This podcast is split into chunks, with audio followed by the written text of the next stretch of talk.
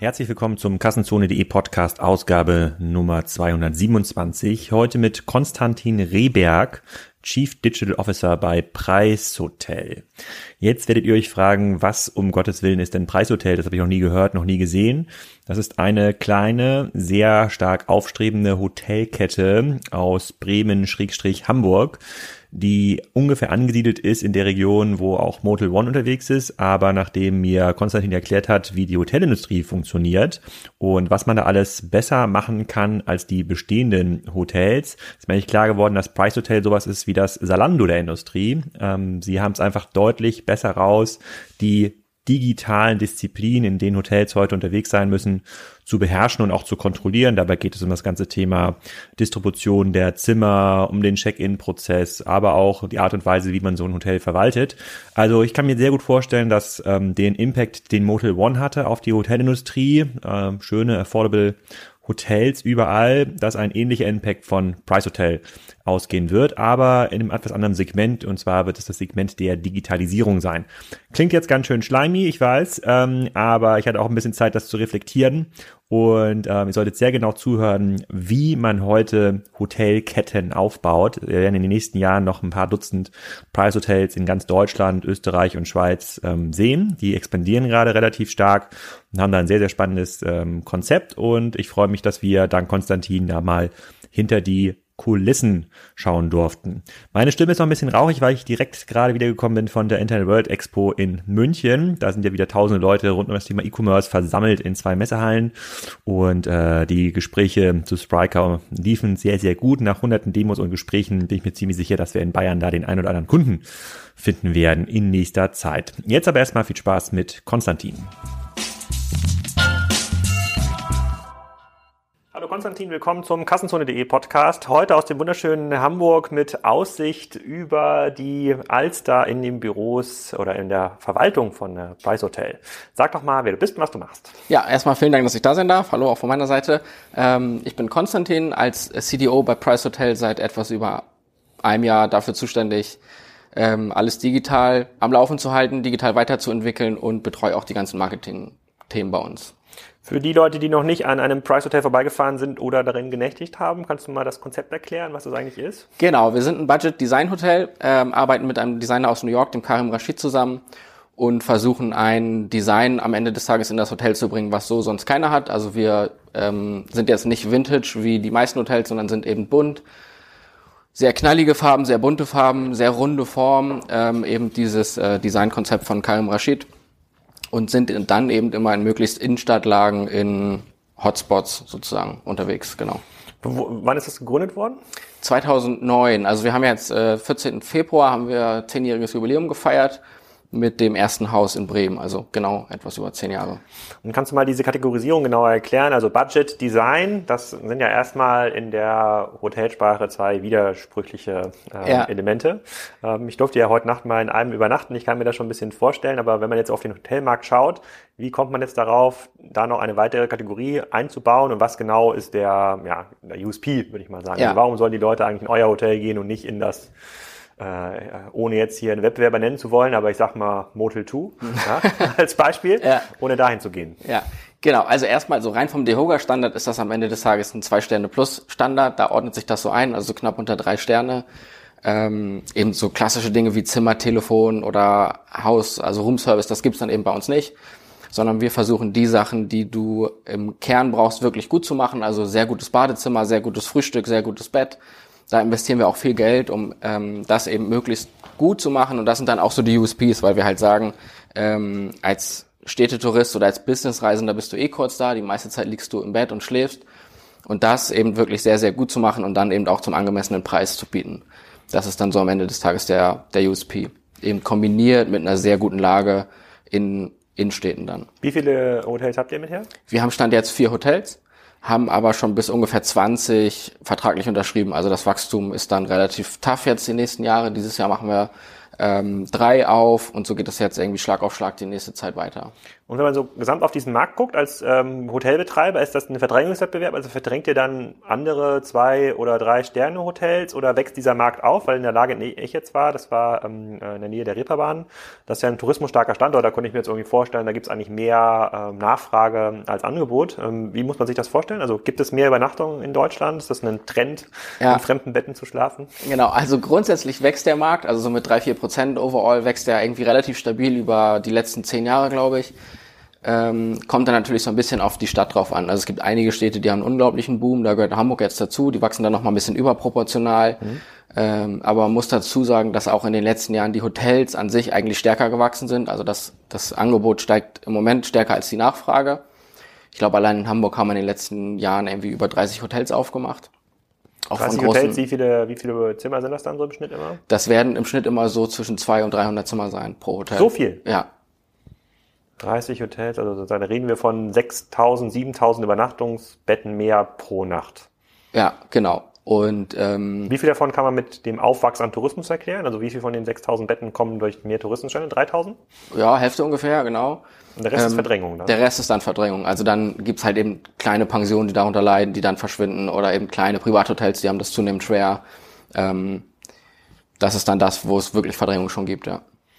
Mhm. Wenn du jetzt so einen, wenn man jetzt sich so in die Situation von so einem kleinen Privathotel begibt, was können die dann irgendwie schlechter oder nicht so gut wie jetzt so eine aufstrebende Kette? Im Grunde genommen baut mhm. ihr ja eine Kette auf. Ähm, ja. Wenn ihr, jetzt habt ihr erst vier, das ist ja noch überschaubar, aber 20 Stück sind ja schon richtig so ein Kettensystem, hat man dann deutlich bessere Konditionen im Einkauf von, I don't know, Matratzen. Ist es deutlich profitabler, einen großes Hotel zu managen mit einer guten Auslastung als so ein kleines Anführungsstrichen mit 30, 40 Zimmern? Also sind die Stückkosten einfach so viel besser? Also wo kommt der dieser, wo kommt diese Verdrängung her? Ja, also äh, aus verschiedenen Punkten. Ne? Zum einen kommt natürlich die Verdrängung aus einer starken Marke am Ende des Tages und da gibt es dann eben auch viele Skalierungseffekte durch Loyalty-Programme, ähm, sowas auf der einen Seite. Ein weiterer großer Unterschied liegt einfach auch in der Immobilie. Also wenn ich eine Immobilie habe, die 30, 40 Jahre alt ist, kann ich natürlich in der Immobilie selbst ganz anders digitalisieren als im Neubau.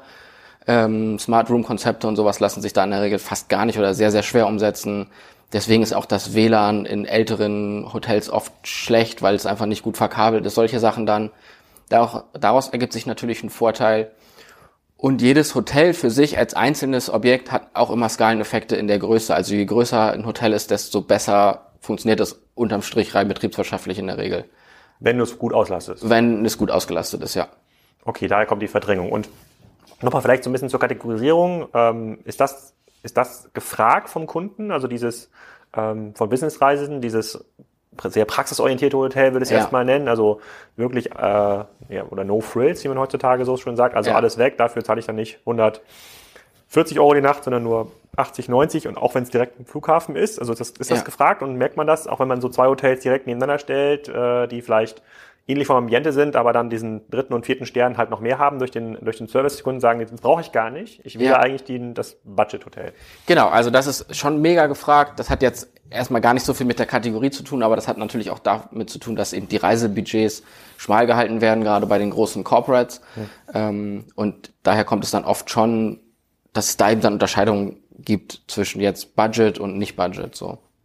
Sind denn die Übernachtungsgäste, die ihr an euren Lagen habt, sind das eher Touristen oder eher Business-Leute? Da muss man so ein bisschen unterscheiden zwischen Woche und Wochenende. Also unter der Woche versuchen wir oder füllen wir mit Business-Reisenden, also so wie du jetzt quasi gestern bei uns geschlafen hast, äh, klassischer Business, Business-Gast. Und am Wochenende füllen wir dann mit Städtetouristen, die sich die Stadt angucken, Musicals sich anschauen, beim Weihnachtsmarkt sind im Winter, ähm, solche Sachen, ja.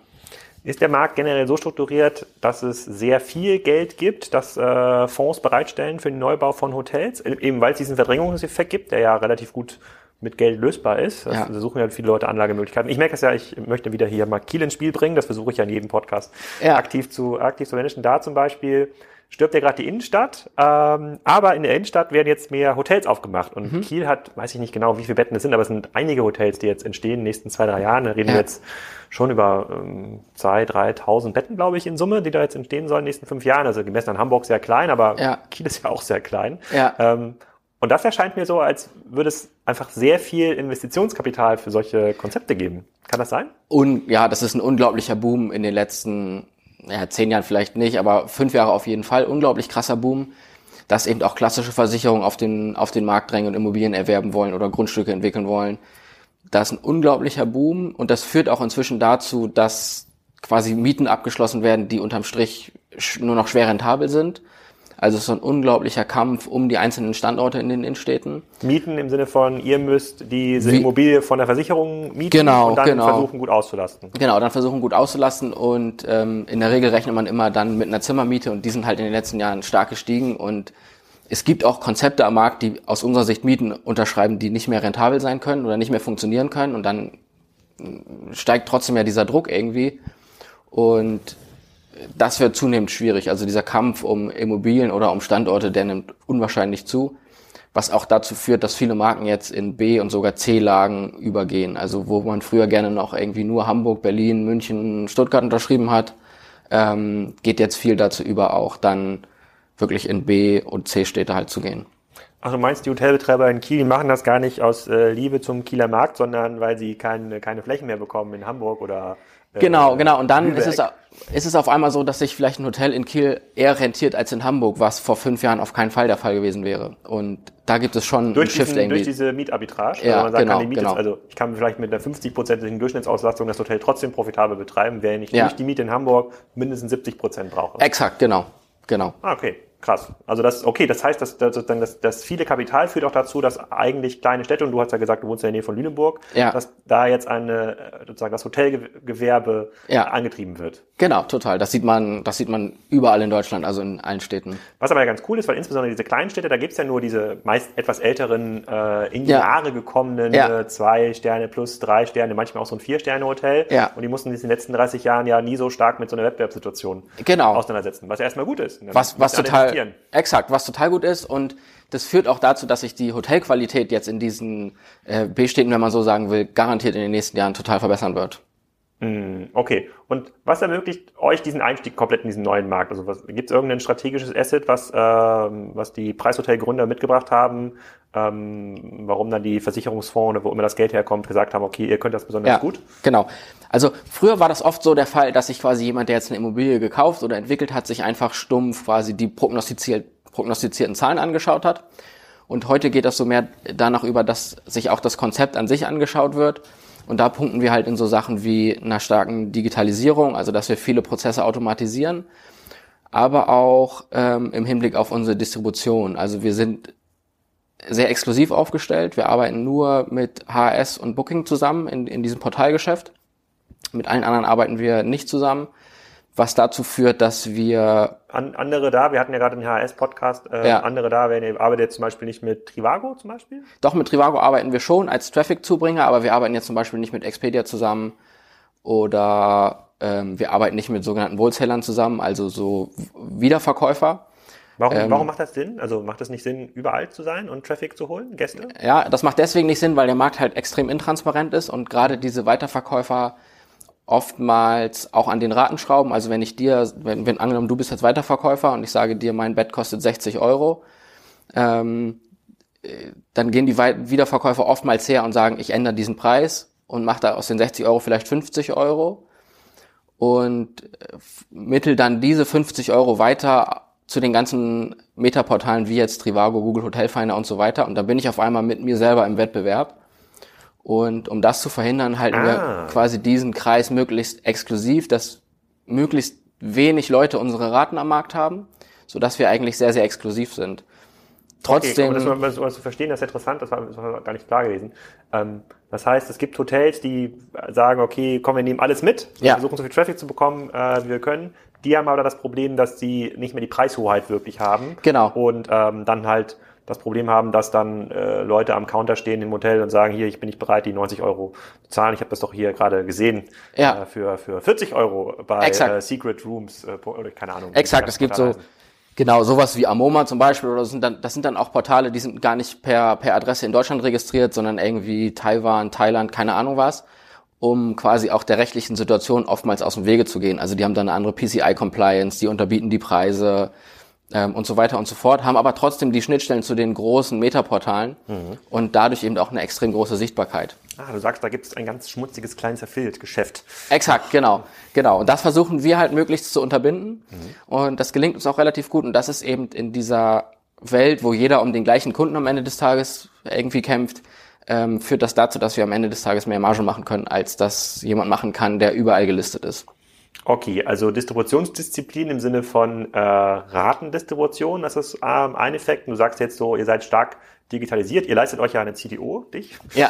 das machen genau. ja auch nicht alle, ja. ähm, alle Hotelketten. Was heißt das genau? Ich habe jetzt, also ich habe jetzt äh, extra einmal übernachtet bei euch, damit ich da so ein Gefühl für bekomme. Ich habe auf jeden Fall neben meinem Bett so einen Wireless Charger gehabt. Das habe ich auch nie gehabt ja. in einem Hotel. Das fand ich schon mal ziemlich cool. WLAN hat sehr gut funktioniert. Das ist auch in vielen Vier-Sterne-Hotels ja. nicht der Fall, ja. in älteren. Ähm, was mir noch aufgefallen? Okay, beim Check-in, gut, das lag daran, dass äh, ihr das sozusagen reserviert habt, da musste ich irgendwie nichts groß ausfüllen. Check-out war einfach nur Karte abgeben, das war cool. Hm. Aber was gibt, also, was kann man denn in so einem Hotel digitalisieren auf der Kostenseite, äh, damit man da einen, einen guten P&L-Effekt hat? Man muss ein bisschen unterscheiden zwischen dem, was du jetzt als Gast siehst und dem, was wir im Hintergrund machen. Und wenn man vielleicht mal mit dem anfängt, was du als, als Gast wahrnimmst, dann ist das halt erstmal deine, deine ganze Journey. Ähm, wir versuchen möglichst die Leute auch digital einchecken zu lassen. Also ähm, in der Regel kriegst du im Vorfeld halt eine Benachrichtigung von uns, dass du über unsere App einchecken kannst und eben dann auch die Tür öffnen kannst, sodass wir im Vorfeld versuchen, möglichst viele deiner Daten schon zu haben, zu veredeln, sodass der Check-in an sich entweder im klassischen Sinne gar nicht mehr stattfindet oder wir möglichst schnell sind, weil wir schon alle Daten haben. Also du hast es ja oft so, dass du im Hotel ankommst und nochmal ganz viele Daten eingeben musst, vielleicht sogar alle Daten nochmal eingeben musst, die du oder hergeben musst, die du schon mal bei der Buchung eingegeben hast. Und einmal das halt sauber zu halten. Und ähm, dann eben auch eine das gute. Spart, das spart schon mal Aufwand am Check-in. Also da genau. braucht man weniger Leute, die eigentlich die Gäste empfangen. Genau, genau. Ähm, wobei es für uns gar nicht darum geht, jetzt unbedingt weniger zu haben, sondern die einfach besser zu verteilen. Also wir wollen eigentlich mehr in Kommunikation mit dem Gast kommen als jetzt da Leute wegzusparen. Also es gibt ja auch Konzepte, die sagen, wir haben gar keine Rezeption mehr. Das ist eigentlich nicht unsere Idee, sondern wir wollen eigentlich die Leute, die jetzt viel Büroarbeit am, am, am Rezeptionstresen machen, eigentlich in die Lage versetzen, mit dir zu kommunizieren und dir zu sagen, brauchst du noch ein Taxi, willst du irgendwie einen coolen Burger essen, das kann ich dir irgendwie alles empfehlen. Dass man einfach da so eine Gastgeberrolle einnimmt, so, das ist da unser Ziel. Und dann versuchen wir halt noch relativ viel zu, zu automatisieren bei den ganzen Prozessen im Hintergrund. Also das betrifft halt viel Accounting, ähm, so arbeiten wir tatsächlich nur mit einem Accounting-Mitarbeiter, können wir das Ganze abwickeln und sind da relativ lean aufgestellt. Und das sind halt so die Prozesse, die wir immer wieder in Frage stellen, um da einfach möglichst schlank aufgestellt zu sein und nicht viel Overhead zu haben. Ja, ein Accounting-Mitarbeiter pro Hotel oder insgesamt? Nee, insgesamt, insgesamt. Das reicht. Das reicht für uns, ja, weil wir eben wirklich so automatisiert sind, dass wir das so abbilden können, ja. Ah, okay. Und dann kommt natürlich am Ende des Tages bessere Margen. Und dieser, ähm, dieser Designfaktor, also meinst der Karim Rashid, äh, ja. der da irgendwie drin ist, welche Rolle spielt das? Ist das eher ein Thema, um dann Investoren zu überzeugen? Also, oder schätzen das die Leute, wenn das da irgendwie, ich überlege, was dann eure Farben, rosa, blau? Genau, also, so ein bisschen, so sah das auch Genau, aus. also was wir schon mal anders machen als andere Hotels, ist, dass wir in jedem Hotel ein einzelnes Design haben. Also das, wo du jetzt warst, das war eben sehr blaulastig. Ähm, andere Häuser sind dann teilweise sehr grün, sehr gelb und sowas. Ähm, lila haben wir als Farbe, also verschiedene Farben, so dass wir da die einzelnen Hotels untereinander ein bisschen differenzieren. Und ähm, das spielt auch investorenmäßig eine immer größere Rolle, weil viele Investoren eben auch nicht nur ein zahlenbasiertes Konzept unterschreiben wollen, sondern eben auch irgendwas haben wollen, was ein bisschen hip ist, was ein bisschen cool ist und was sich so vom Mainstream ein bisschen abhebt. Und das wird zunehmend äh, Trend und davon profitieren wir natürlich auch. Hm, Investoren sind, sind dann nicht diejenigen, von denen ihr mietet, also nicht der Versicherungsfonds, der das Gebäude baut, sondern der euch das Geld gibt, das entsprechend da auszustatten und hm, ähm, nee, zu vermarkten? Nee, das machen wir immer selber. Da geht es schon um diejenigen, die am Ende des Tages die Immobilie besitzen. Also mhm. große Investoren, denen ist es jetzt in der Regel eher nicht so wichtig, wie das designmäßig aussieht. Die wollen einfach, dass es am Ende des Tages funktioniert. Aber es gibt eben auch viele kleinere oder ähm, Family Offices, die in Objekte investieren und denen ist das halt schon eher wichtig. Mhm. Ich habe ja auf eurer Webseite so ein Dokument gefunden, wo ihr so ein bisschen was ähm, darüber erzählt, ähm, wie eure Strategie funktioniert, wie eure Markt funktioniert. Und da ist auch sowas wie ähm, äh, sozusagen ja, Belegungsrate. Und da ja. das weist ihr ja sogar aus pro Hotel. Und da sind so Raten von 70 bis 84 Prozent jetzt im Forecast für 2018 ähm, drin gewesen. Ist das besonders hoch für das Alter, in dem ihr irgendwie gerade seid, oder ist das durchschnittlich für die Stadt? Wie, wie muss man diese Werte einschätzen?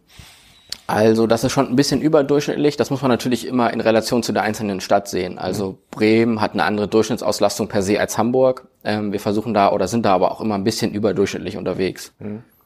Okay, und dann, und dann die, welche anderen Raten spielen eine große Rolle? Sozusagen der durchschnittliche Übernachtungspreis wahrscheinlich spielt eine große Rolle in der Gesamtkalkulation. Ja. was noch? Der durchschnittliche Übernachtungspreis, daraus ergibt sich dann, was sozusagen der durchschnittliche Erlös pro Zimmer ist. Also das ist auch immer so eine, so eine wichtige KPI. Und am Ende spielt da natürlich noch eine große Rolle, zu welchen Kosten habe ich jetzt eine einzelne Buchung erzeugt. Also habe ich die zu fünf Prozent reingeholt oder zu 15 oder 20, 25 Prozent, das spielt natürlich auch eine große Rolle. Das ist so eine große Stellschraube. Mhm. Das sind so die wichtigsten Zahlen, mit denen man da arbeitet.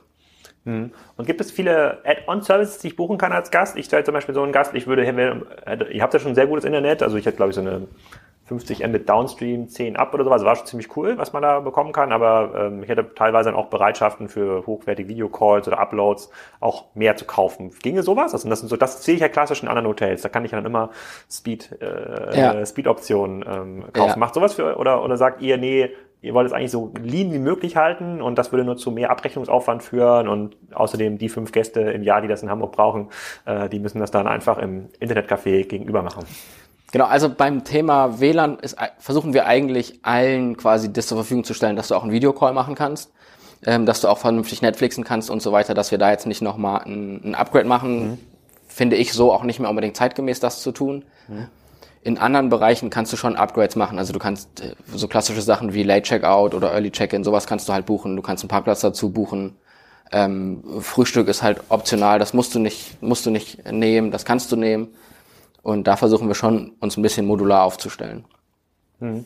Und gibt es dadurch, dass ihr die Exklusivität habt in den Vertriebs habt in den Vertriebskanälen mit HRS und Booking, könnt ihr dort auch andere Raten ähm, durchsetzen? Oder gibt es dann irgendwelche Exklusivitätsvereinbarungen, wie man das bei Amazon kennt, über WKZs, dass man sagt, es gibt nur bei euch. Dafür machen wir aber hier auch einen, irgendwie einen Special Deal und ihr dürft das nicht rabattieren oder bei Booking.com darf dann eben nicht diese hässlichen Sticker drauf machen während der Buchung. Äh, 50 Leute haben das gerade gebucht. Äh, hier das letzte Zimmer zu dieser Rate in dieser Stadt. Ja, also wir versuchen natürlich auch mit den Partnern, mit denen wir da zusammenarbeiten, zu klären, wie die weitere Distribution erfolgt, gerade über Affiliate, so Themen wie Brandbidding zu klären und so weiter, dass sozusagen nicht auf unsere Marke geboten wird, dass wir das wiederum auch exklusiv halten.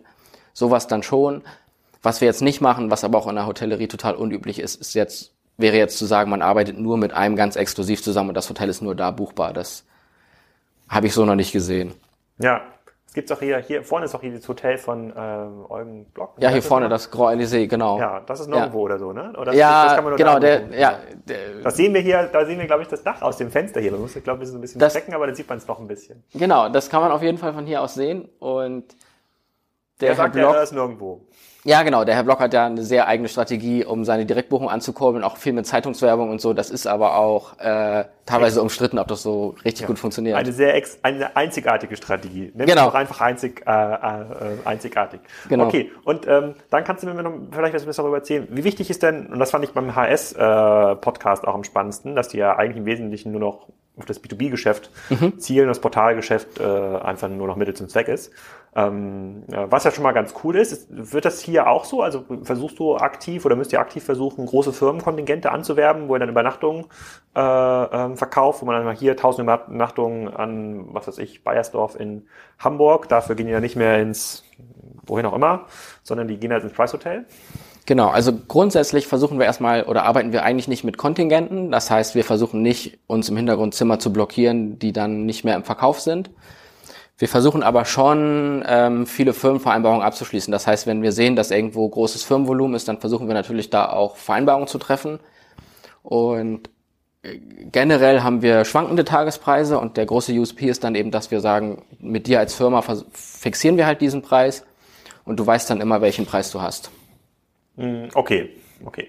Also dann bin ich nicht da, dann bin ich quasi nicht darauf angewiesen, dass jetzt hier gerade Messetag ist und meistens in Köln ist ja irgendwie gefühlt jeden Tag äh, ja. äh, jeden Tag Messe, ja. sondern ich habe dann immer eine, fix, eine fixe Rate. Genau. Und entweder ist genau. die schon weg oder genau, die ist dann entweder schon weg oder noch verfügbar, aber das machen wir halt schon und das ist auch ein Geschäft, was extrem wichtig ist und äh, was auch viel Augenmerk oder viel Aufmerksamkeit bedeutet, weil das eben super zersplittet ist. Jetzt gibt's äh, Leute wie HS, die das versuchen ein bisschen besser zu organisieren, aber das ist eben aus der Vergangenheit heraus extrem fragmentiert und jeder organisiert seine Reise gefühlt anders und insofern schwer zu organisieren auch. Hm.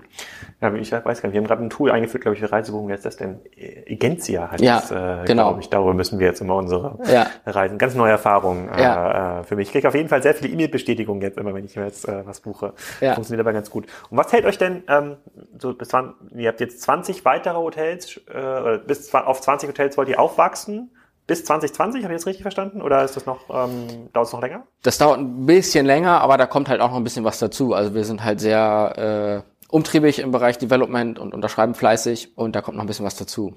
Und was hält euch dann vom Wachstum ab? Also wenn du sagst, das hier ist eigentlich ein reiner Finanzcase, ne? Du musst halt diese, musst halt gute Flächen äh, finden, du musst irgendwie die Städte gut scoren und vielleicht jetzt nicht auf eine Stadt sinken mit sinkenden, ersetzen mit sinkenden Einwohnerzahlen äh, oder sinkenden Tourismusattraktivität, dann ist ja ein reiner Finanzcase und Geld ist ja momentan am Markt unlimitiert verfügbar. Und Ja. wenn du dann einen Case präsentieren kannst, wo du sagst, hier, liebe Versicherung, lieber Pensionsfonds, lieber whatever, äh, ich, äh, ich gebe dir ein Konzept, wenn du hier 5 Millionen rein investierst, bekommst du mit einer relativ sicheren äh, äh, Quote x Prozent am Ende des Tages bei raus. Also warum sind es noch nicht 50 oder 100 Hotels? Ja, gute Frage. Ähm, der, der stark limitierende Faktor ist tatsächlich dieser Kampf um die einzelnen Standorte. Also in der Regel ähm, sind da teilweise zweistellig irgendwie Konzepte auf einem Objekt, die das haben wollen.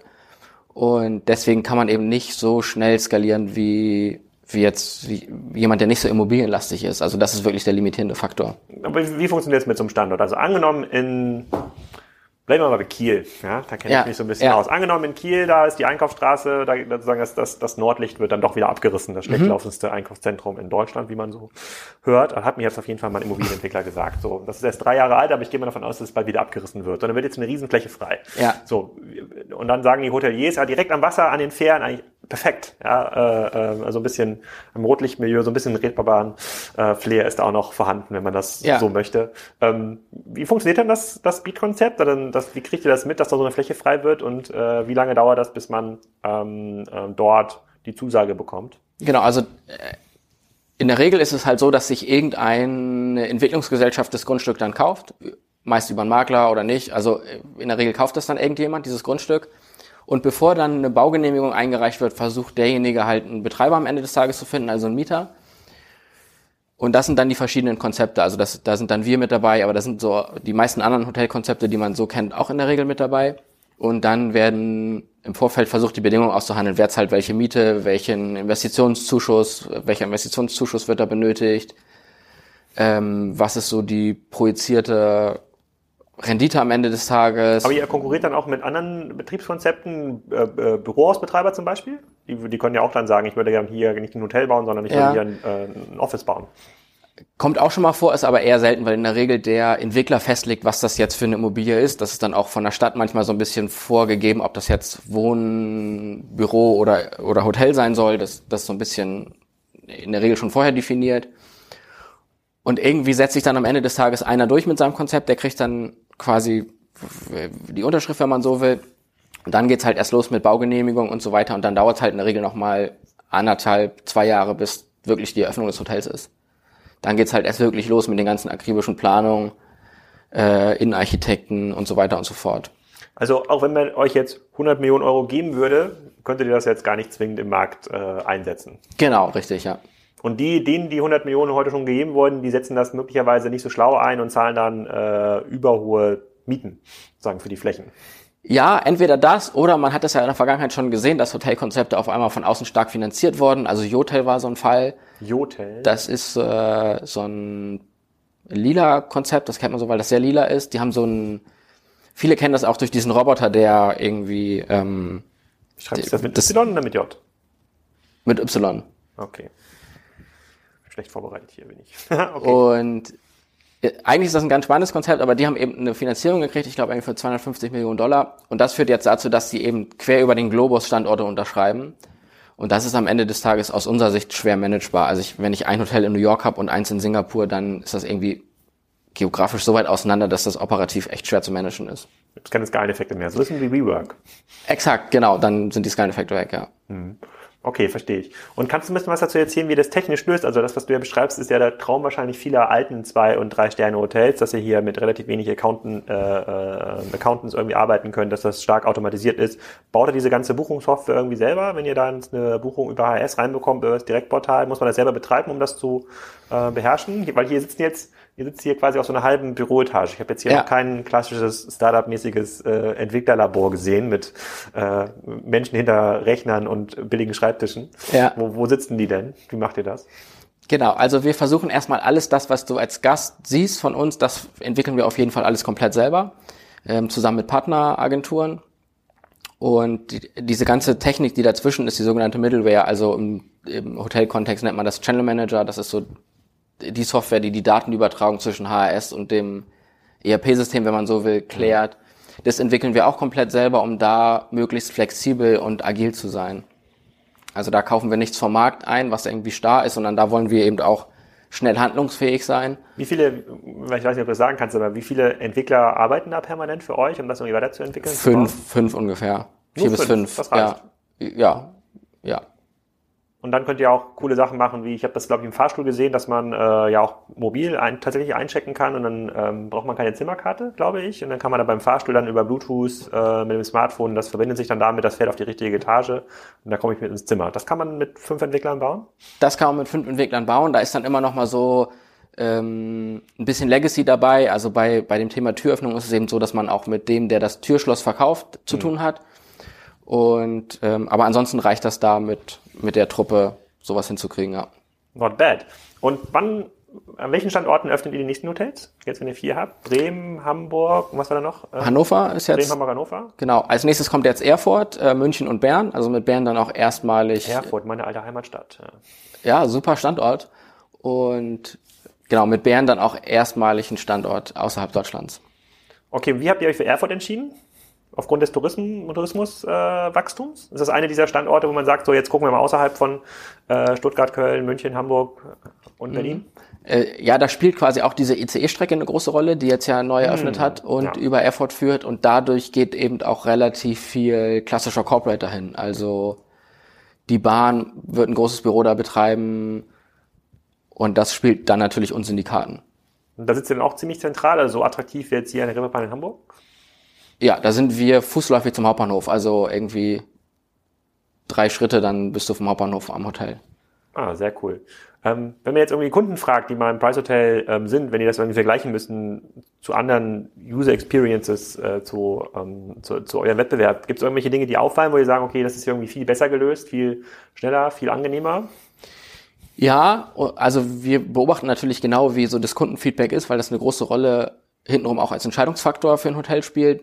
Und ein großer Unterschied, und da legen wir auch super viel Wert drauf, sind eben die, die Menschen, die bei uns arbeiten. Also äh, wir kriegen immer wieder das Feedback, dass wir super freundliches Personal haben. Ja, die fand ich auch ausgesprochen nett. Schönen Gruß nochmal an das Team im Hamburger Hotel. Ja, sehr gut, danke. Und äh, richtig gerne aus. Und ja, das macht eben so den großen Unterschied und da legen wir auch super viel Wert drauf. Und da, deswegen ist eben auch so wichtig, dass wir keine Prozesse haben, die die Leute jetzt vor Ort irgendwie belasten, dass sie da irgendwie viel bürokratisches Zeug machen, sondern da versuchen wir halt wirklich den Leuten die Freiheit zu geben, einfach ja einen Schnack auch mal zu halten.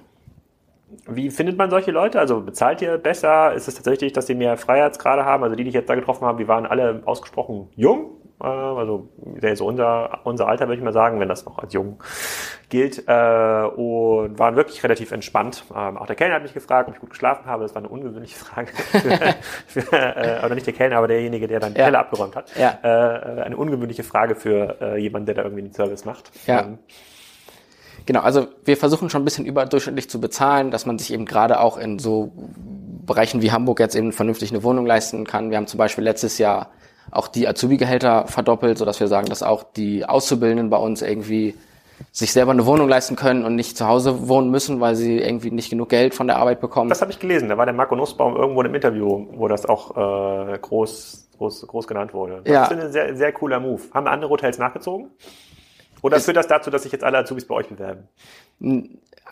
Also es haben einige nachgezogen, aber das nicht so an die große Glocke gehangen. Also man sieht schon so ein bisschen äh, Nachahmereffekte, sieht man auf jeden Fall. Das ist so das eine. Und dann versuchen wir den Leuten wirklich eine extrem große Freiheit vor Ort zu geben. Also dass ähm, so dieses typische klassische Bild aus einer Hotellerie, du hast irgendwie am Check-in ein Problem und das kann vor Ort nicht gelöst werden, das versuchen wir halt zu umgehen, indem wir den Leuten wirklich eine ganz, ganz große Entscheidungsfreiheit mit an die Hand geben und sagen, wir haben eben auch wirklich fast gar keine Hierarchien in den Häusern, so dass jeder mit dir wirklich auch ähm, an einem Problem arbeiten kann, sofern denn eins da ist. Habt ihr verschiedene Zimmerkategorien oder sind alle Zimmer gleich ausgestattet in den Hotels? Also könnte der, der, könnte der Mann oder die Frau in der Rezeption sagen, okay, ich gebe Ihnen hier einen Upgrade? Nee, also wir haben tatsächlich immer nur eine Zimmerkategorie. Ähm, das ist dann eben das klassische, in dem du auch geschlafen hast, also zwei Doppelbetten oder, oder ein Doppelbett. Das ist unsere klassische Kategorie. Das verkaufen wir dann am Ende des Tages als Einzel- und als Doppelzimmer. Mhm. Ähm, so haben wir eben auch eine große Freiheit. Also Hotels, die viele Zimmerkategorien haben, müssen natürlich viel genauer aussteuern, wann kann ich jetzt wen an was verkaufen. Und ähm, in der Regel bleiben dann die teuren Zimmerkategorien leer und du kriegst dann bei Check-in irgendwie ein kostenloses Upgrade. So.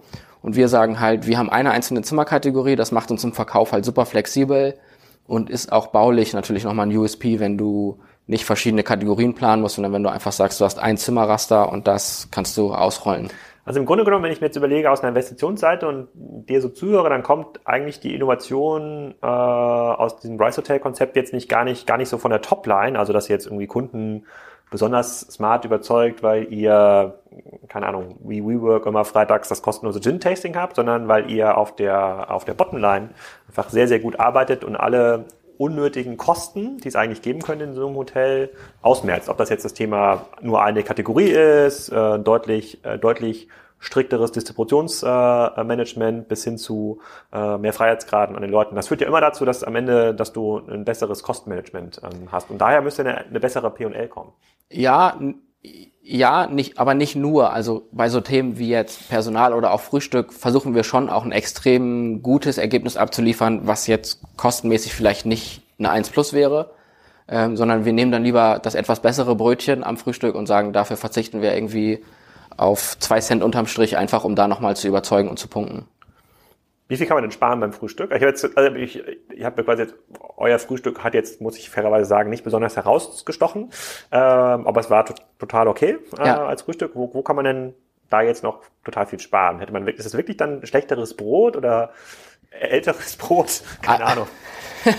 ja, älteres vielleicht nicht unbedingt, aber du kannst quasi aus einem typischen Hotelfrühstück, das kannst du preislich oder kostenmäßig garantiert nochmal um die Hälfte reduzieren, indem du einfach weniger Sachen anbietest weniger frisches Obst hast, äh, eine andere Brotqualität, mehr TK-Ware, also solche Sachen auf jeden Fall. Da, da geht noch eine ganze Menge. Aber es gab kein Rührei zum Beispiel bei euch. Ja. Das ist, ist, ist Rührei, ich, ich habe mich immer gefragt, das wollte ich immer mal fragen, in so äh, jemand, der mit Hotels zu tun hat, dass das hin und, hin und wieder übernachte ich ja in äh, so Hotels, die ein bisschen günstiger sind und da gibt's fast nie Rührei. Ist Rührei ein krasser Kostentreiber? Ähm, kostenmäßig ist das gar nicht so das Thema, aber das Rührei, was du so aus dem klassischen Hotel kennst, ist halt kein Rührei, wie du das zu Hause machst, sondern das ist so ein Packungsrührei, so aus, mhm. das kommt aus dem Tetrapack ja. und wird dann so fertig gemacht und sieht dann auch in der Regel in der, in der Darstellung nicht besonders schön aus. So, und deswegen sagen wir halt für uns, wir haben kein Rührei. Ach so, gut, die Argumentation würde ich jetzt nicht mitgehen als klassischer Rühresser im, äh, im Hotel. Aber ich, ich verstehe das, auch bei gut, gut, klar, gute Hotels haben ja dann den Omelette-Stand, ja, dann gibt's ja. den Omelette-Chefkoch, der muss dann immer das... Frisch dann äh, halt, ja. Aber fair, gut, aber oft haben die auch das äh, Tetrapack, äh, das Tetrapack gemischt dann, um das Omelette dann ähm, zu machen. Ähm, das hätte ich mal vermisst. Okay, da könnte man noch sparen, also weniger Obst und äh, weniger Auswahl bei Getränken, ähm, nur noch Standard-Kaffee und keine frische Kaffeemaschine, das ist wahrscheinlich auch so Kosten, äh, Kostentreiber. Kann man denn sonst was machen, um dir auf der Topline äh, noch mehr zu leben? Also macht ihr irgendwie Events dann? Weil dieser, dieser Frühstücksraum dann im Hotel ist ja riesig. Ne? Da könnte man ja auch irgendwie Events machen, das irgendwie vermieten. Ist, spielt sowas eine Rolle für euch? Das spielt so gedanklich eine Rolle. Also da wollen wir uns auf jeden Fall ein bisschen hinbewegen, zu, hinbewegen, zu überlegen, wie kann man jetzt diese freien Flächen, die tagsüber ja wirklich frei sind, wie kann man die noch besser nutzen? Ähm, wir haben letztes Jahr schon ein paar Experimente gemacht mit Events abends und wollen da jetzt auch noch ein bisschen mehr machen, ja. Okay. Was ist so 2019, auf was du dich besonders freust, du sagst, so, hm, da geht's irgendwie richtig los? Abgesehen von den Hotelöffnungen, gibt es irgendwelche technischen neuen Gadgets, irgendwas, was ihr jetzt ausprobiert, einführt, äh, mit dem man, mit dem man nochmal überzeugen kann? Ja, genau. Also wir stellen diese ganze Check-in-Reise quasi nochmal, also alles, was vor der Anreise passiert, nochmal komplett technisch auf den Kopf und machen das einfach viel, viel komfortabler nochmal ähm, für dich als Gast einzuchecken. Also noch mehr smartere Prozesse und noch besser gestaltet, sodass du wirklich mit ganz, ganz wenigen Klicks einchecken kannst. Das ist ein großes Thema, in das wir viel Zeit und auch Investitionsvolumen stecken. Kannst du das mal konkretisieren? Also heute kann ich, wenn ich auf eure Seite gehe, kann ich ja ganz normal ein Hotel buchen, muss meinen Namen eingeben und äh, Reisezeitraum, in den ich gehe. Idealerweise würde ich dann einfach auf PayPal klicken oder Amazon Pay, wo ja meine Adresse hinterlegt ist. Ja. Und dann habt ihr alles. So, und dann möchte ich, möchte ich auch nichts mehr von euch hören. Genau. Und dann soll auf jeden Fall auch meine Privatadresse schon aufgedruckt sein in diesem Reisevoucher, den ich immer schreiben muss. Und Ja. das, ich, das, das nervt mich am meisten, dass ich es immer nochmal neu eintragen muss, wenn ich mich irgendwo äh, einchecke. Aber wie, wie funktioniert das dann bei euch? Also wo, ist dann die, wo kommt dann quasi dieser andere Prozess her? Genau, also ähm, ein großer Pain ist, dass quasi, das kennst du als Business, Businessreisender vielleicht auch, dass du mit allen anderen gleichzeitig eincheckst. Also ich glaube, du vielleicht gar nicht, weil du immer spät kommst, aber viele checken halt irgendwie zwischen 17 und 20 Uhr ein. Und dann gibt es eben auch mal Peaks, die man personal, personell gar nicht abdecken kann, weil äh, da kann ich auch zehn Leute an die Rezeption stellen, da wird es immer noch eine Schlange geben. Und deswegen versuchen wir einfach quasi da ähm, Services drumherum zu schaffen, wie jetzt die App, wo du es einfach alles im Self-Service machen kannst. Wir werden noch einen, einen Automaten launchen, mit dem du dir auch selber eine Karte codieren kannst, sodass du einfach quasi dieser Schlange ausweichen kannst, wenn wir die gerade nicht vermeiden Haben wir am können. Flughafen? Genau, Ah, das ist ja cool. genau. Das, Business, und Businessreise kennen das ja, dieses Automat am Flughafen. Da müssen wir so einen Buchungscode denen geben und dann drucken die sich selber ihre Karte aus. Genau, genau. Wobei die bei uns halt nicht gedruckt wird, sondern codiert wird, rein technisch gesehen, aber das ist so das Ziel, sodass wir dich einfach noch schneller aufs Zimmer kriegen und noch unkomplizierter, wenn du so willst. Aber hat das nicht dann das Risiko, dass man dann wieder weniger ähm, Kundenkontakt hat? Also die Leute wieder weniger sprechen mit den Kunden und man da doch in so ein, ja, ich will jetzt nicht sagen gesichtsloses Hotelkonzept kommt, aber zumindest äh, weniger persönlich? Ja, das ist auf jeden Fall die große Challenge und das ist auch was, was wir ja gar nicht wollen. Also deswegen arbeiten wir halt auch an einem Konzept, wie wir das ähm, begleiten, indem wir halt quasi das klassische Rezeptionspersonal auf die andere Seite der Rezeption holen, dass du eben quasi persönlich begrüßt wirst ähm, und dich jemand abholt und so ein bisschen auch guidet, wie du jetzt quasi da ähm, dich selber einchecken kannst, sodass du wirklich dann trotzdem noch ein persönliches Erlebnis hast, was am Ende des Tages vielleicht sogar ein Stück persönlicher ist als die Tatsache, dass dich einfach jemand nach deiner Adresse fragt. Das stimmt, aber da, bei solchen Konzepten bin ich mir auch so ein bisschen unsicher. Ich, ähm, ähm, in Berlin haben wir auch so ein Partnerhotel bei Spryker, mit dem wir manchmal übernachten. Die haben auch so diese offenen Rezeptionstische. Also gibt es nicht mehr diese klassische Rezeptionsbank, wo die Leute dahinter stehen, sondern Ja. es gibt so einzelne Tische. So, und da habe ich mal das Gefühl, da fühlen sich aber eigentlich die ähm, Rezeptionisten nicht so wohl. Man, da kann man sich gar nicht so verstecken, da muss man immer, ist man immer sehr präsent. Da wissen auch fairerweise die Kunden oft gar nicht, wo sollen sie jetzt hinlaufen. Das sieht so aus wie, soll so diese Wohnzimmeratmosphäre sein. Kann ich auch Ja. verstehen, Ja. aber es ist ja eine eigentlich eine stressige Situation. Ich brauche ja, muss ja in dem Moment, wenn ich irgendwie rankomme, muss ja wissen, wo muss ich mich anstellen. Ja, wo kriege ich mein, wo, wo kriege ich mein Futter? Ja. Und dann geht es irgendwie weiter. Funktioniert das? Also machen die Leute das irgendwie mit? Habt ihr schon mal getestet? Also erstmal ist das natürlich eine große Challenge, dass du auch quasi deinen eigenen Leuten immer diese Komfortsituation gibst, ähm, sich nicht unsicher zu fühlen, aus was für Gründen auch immer. Und deswegen bleiben wir auch bei diesem klassischen Rezeptionstresen erstmal. Ähm, den wird es weiterhin so für uns geben. Den planen wir jetzt auch in den neuen Hotels weiter so ein. Ähm, um einfach quasi diese Situation so zu haben, dass eben jeder sich da halt wohlfühlt und auch jeder genau weiß, wo muss ich denn jetzt hin. Da, ja. Sehr cool. Okay, also das sind so die Dinge, auf die ihr euch äh, freut und ihr unterschreibt dann äh, ähm, ganz viele neue Flächen. Vielleicht als letzte Frage für mich, wie, wie, wie ist eure Organisation so strukturiert? Also wie viele Leute braucht man, um Weißhotel zu betreiben? Da muss man so ein bisschen unterscheiden zwischen dem, was jetzt operativ passiert und dem, was in der Verwaltung oder hier, wir nennen das für uns Support Office passiert. Und im Hotel brauchst du in der Regel einen, der das Hotel ähm, jetzt nicht klassischerweise leitet. Wir nennen das Hotel Team Cap- Captain, also jemand, der einfach da ist und sich um den Dienstplan kümmert, sich um die Nöte der Leute Das kümmert, ist der Filialleiter. sozusagen. Genau. Ähm, Aber nehmen wir mal die Leute raus, also nehmen wir mal die Leute im Hotel, die Zimmer reinigen und äh, Frühstück machen, nehmen wir mal raus, das kann man sich irgendwie vorstellen, aber was, was braucht man dahinter? Also wie viele Leute sind da notwendig, um sowas aufzubauen? Genau, also wir, wir brauchen so ungefähr ein, zwei Leute in der Reservierung für ein neues Hotel. Und das gleiche brauchen wir auch in dem Support Office hier pro, pro Hotel an neuem Stuff dazu. Und dann ist das immer so ein Sprungfix. Also irgendwann braucht man dann natürlich schon nochmal neue Leute im Accounting ab einer gewissen Größe. Das hat auch viel ja mit Internationalisierung zu tun. Da kommen dann neue Kollegen dazu. Und so wächst es dann irgendwie relativ dynamisch. Ist Internationalisierung, also jetzt in äh, Bern war das, glaube ich, äh, das, das eine Office. Also Internationalisierung redet ihr aber erstmal über Dach oder schaut ihr auch schon in Dänemark oder in Frankreich, Holland Flächen an? Nee, wir schauen uns quer über Europa Immobilien oder Flächen an. Und in Europa sagst du aber, sind die Skaleneffekte vorhanden, weil ihr mit den gleichen Portalen arbeitet, mit Booking, HRS, also da habt ihr quasi im Backoffice die Skaleneffekte, die ihr braucht, um das profitabel zu betreiben. Genau, ja. Und ist die Nachfrage dann auch europaweit ähnlich wie hier, dass die Leute dann sehr, sehr also sozusagen so eine clean Experience suchen, also diese No-Frills-Experience. Ist der sozusagen tickt denn der Franzose da, der Business-Franzose, ähnlich wie der deutsche Businessreisende? Also zumindest in den großen Metropolen ähm, kann man das schon so sagen, dass das in Europa auf jeden Fall der Trend ist, ja. Ja, sehr cool, also sehr, sehr spannend. Schon mal vielen Dank für diese äh, äh vielen erleuchtenden ähm, Antworten. Ich kann jedem Hörer empfehlen, äh, sich mal auf Price Hotel umzuschauen und mal auch diese Experience äh, zu buchen. Also insbesondere diese digital Experience ist ja super spannend ähm, dabei, ob man jetzt das Design des Zimmers oder des Badezimmers mag. Das ist, glaube ich, steht dann auf einem anderen Blatt und das ist, glaube ich, jedem selbst überlassen, äh, wie er das da äh, machen möchte. Glückwunsch erstmal zu dem Erfolg, den ihr habt. Auch Glückwunsch zu der Entscheidung, den Azubis das doppelte Gehalt zu zahlen. Das finde ich sehr cool.